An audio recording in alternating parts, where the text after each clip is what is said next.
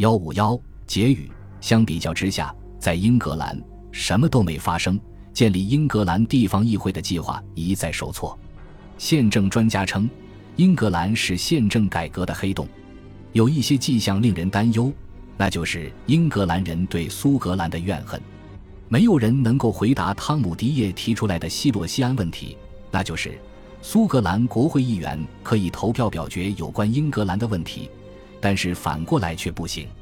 巴尼特公式是一九七八年出台的一项临时条款，条款规定为威尔士人和苏格兰人提供比英格兰人更高的人均财政预算，北爱尔兰的居民获得的人均预算甚至更高。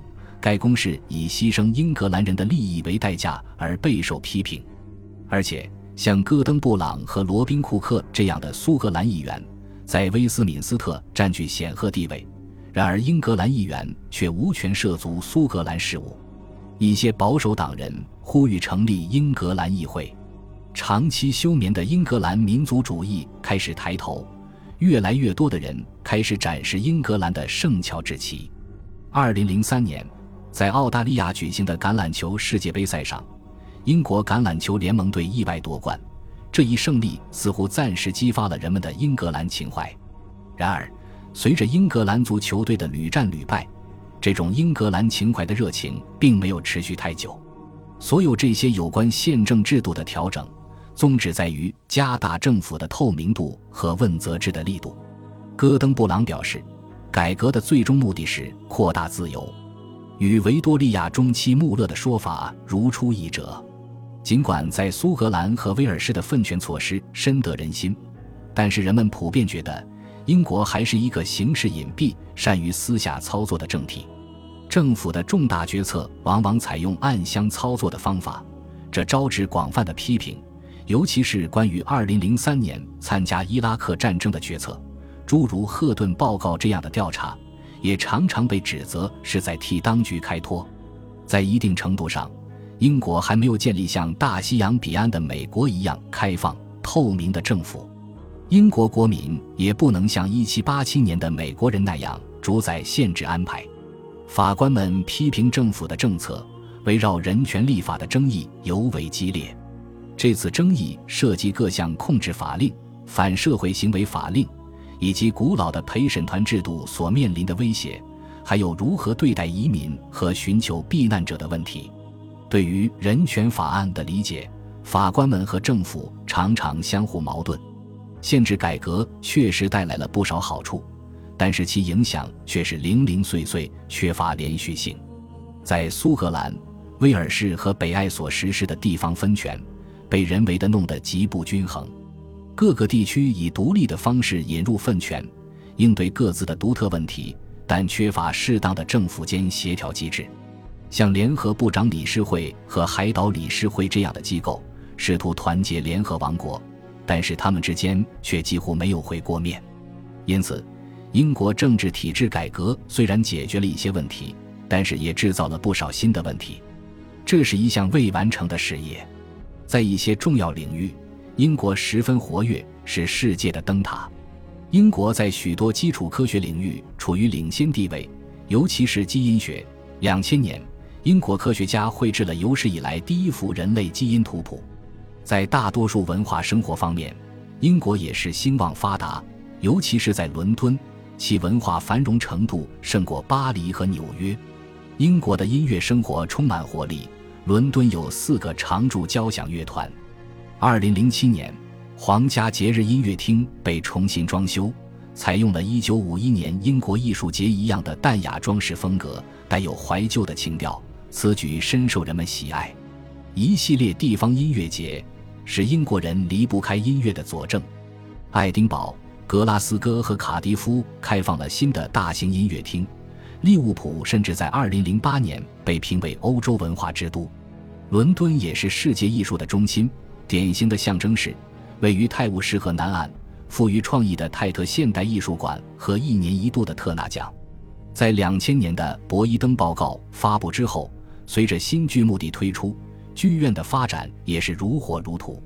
伦敦西区保持着一贯的繁荣，位于伯明翰和谢菲尔德的三家剧院也迎来了可喜的发展。伦敦的两家地方剧院也开始火爆起来，一家是伊斯灵顿的阿尔梅达剧院，另一家是考文特花园的唐马仓库剧院。这里经常邀请来自好莱坞的明星担任主角。一九九九年后，涌现了一批时事剧院，这类剧院成了政治辩论的后备论坛。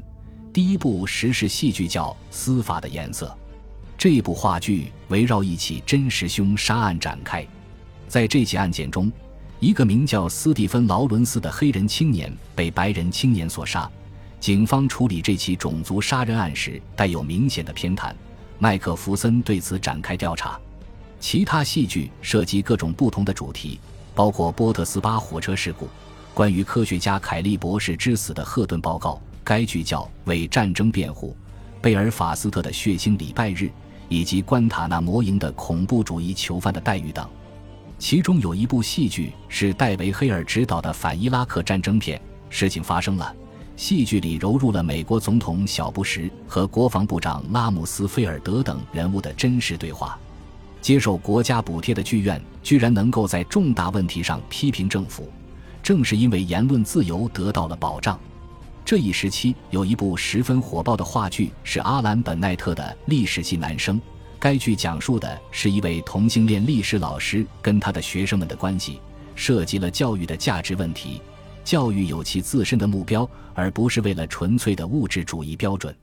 但本奈特还是不能超越历史上最受欢迎、最伟大的剧作家莎士比亚。莎翁的悲剧《麦克白》《奥赛罗》和《李尔王》。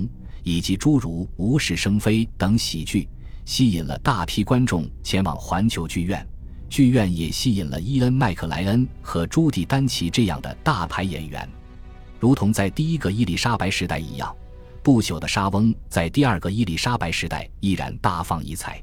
文学界也十分活跃，尤其是儿童作品。《哈利波特》是由罗琳撰写的关于学校生活和巫术的传奇故事。该小说销量超过一百万，故事也被搬上了银幕。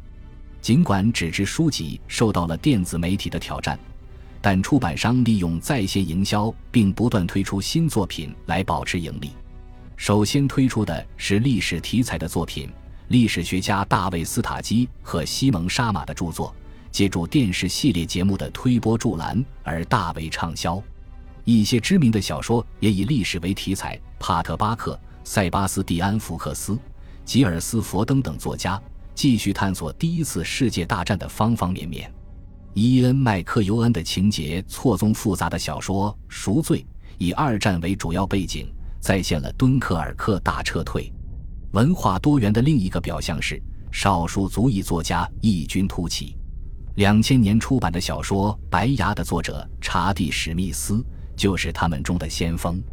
莫妮卡·阿里的专项赢得了大奖。小说讲述的是一位年轻的孟加拉妇女被迫嫁给伦敦西区的一位年龄比她大很多的男子。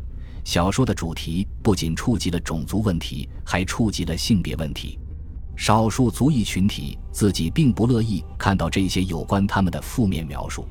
二零零六年，当专项被拍成电影的时候，由于当地人的抗议。拍摄地不得不选在别处。还有一部大受欢迎的少数裔电影叫《我爱贝克汉姆》，是关于两个女足球运动员的故事。一个锡克女孩反叛其印度旁遮普父母，另一个英国女孩在挑战母亲的传统女性观念。糅合了种族、性和足球的这部电影具有难以抵御的吸引力。各种艺术风格的建筑是最吸引眼球、最令人自豪的成就。伦敦现代化的新地标拔地而起，包括由建筑大师诺曼·佛斯特设计，俗称“小黄瓜”的瑞士在保险公司大楼，坐落在威尔士卡迪夫海滨的迁徙中心，是一座外墙镶嵌着当地板岩的多功能建筑。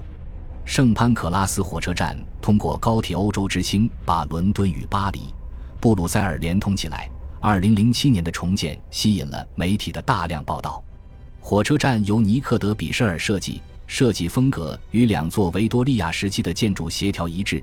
一座是乔治吉尔伯特斯科特设计的酒店，另一座是威廉亨利巴罗设计的车站顶棚。这两座建筑已经被废弃了几十年。英国的现代化创新设计给了维多利亚时期的建筑遗产应有的尊重，在火车站树立了一尊七英尺高的诗人约翰·贝杰曼的雕像，在这里树立他的雕像十分恰当，因为他对维多利亚时期的哥特式建筑情有独钟。他一直在为保护这座火车站和附近的酒店奔走呼吁，盛赞他们是代表英国爱国主义的璀璨明珠。一如往常，大部分英国文化得以保留，是依靠中产阶级中的热衷人士和知识分子。单单歌剧院和戏剧院的票价就把劳工阶层拒之门外了。另一方面，文化也在普遍变得大众化。很多批评人士抱怨。BBC 脱离了其创始人瑞斯勋爵原定的风格和基调，变得越来越弱智。真人秀是一个新奇事物，普通公民可以置身一个人造的社会环境中，比如一个封闭的屋子里，或者一个沙漠荒岛。这样的电视节目为有偷窥欲的大众提供娱乐。在电视节目《名人老大哥》里，一名年轻的印度女性遭到同住的其他女性的种族歧视。这给我们敲响了一个警钟。作为补偿，布莱尔首相邀请他到唐宁街共享茶点，于是他笑到了节目的最后，荣获冠军。数字革命使人们更加便捷地享受音频、视频和电视产品，也更具互动性。iPods 和手提电脑让音乐发烧友可以随心所欲地下载，享受他们喜爱的音乐，不用像过去一样经常光顾唱片店。像脸谱这样的社交网站，能让人们通过因特网建立看不见的朋友链，通信变得十分便捷直接。因此，传统的新闻业和写作受到了微博的冲击。在微博上，普通个人利用电子对话为自己和任何感兴趣的人创造一种随机、无固定结构的公共论坛。学究们抱怨，文法正确的英语正在被博客世界的通俗文字所腐蚀。而事实上，由于宽带的推广，无处不在的因特网正在吞噬更严肃的写作形式，而其他人则抗议说，真正流行的文化表达正在受到侵蚀，或者更糟，被资产阶级化。格拉斯顿伯里音乐节长期以来一直是追求自由思想、自由生活的青年的解放论坛，现在越来越沦为中年人和中产人士追忆似水年华的场所。寻求吸毒和淫乱的青年激进分子，不得不去别处体验更大的刺激。对他们来说，这也绝非难事。无论多么不合时宜，格拉斯顿伯里音乐节还是继本杰明·布里顿在萨福克郡的根据地奥尔德堡和爱丁堡之后，成为固定的标志性文化活动。恭喜你又听完三集，欢迎点赞留言。关注主播，主页有更多精彩内容。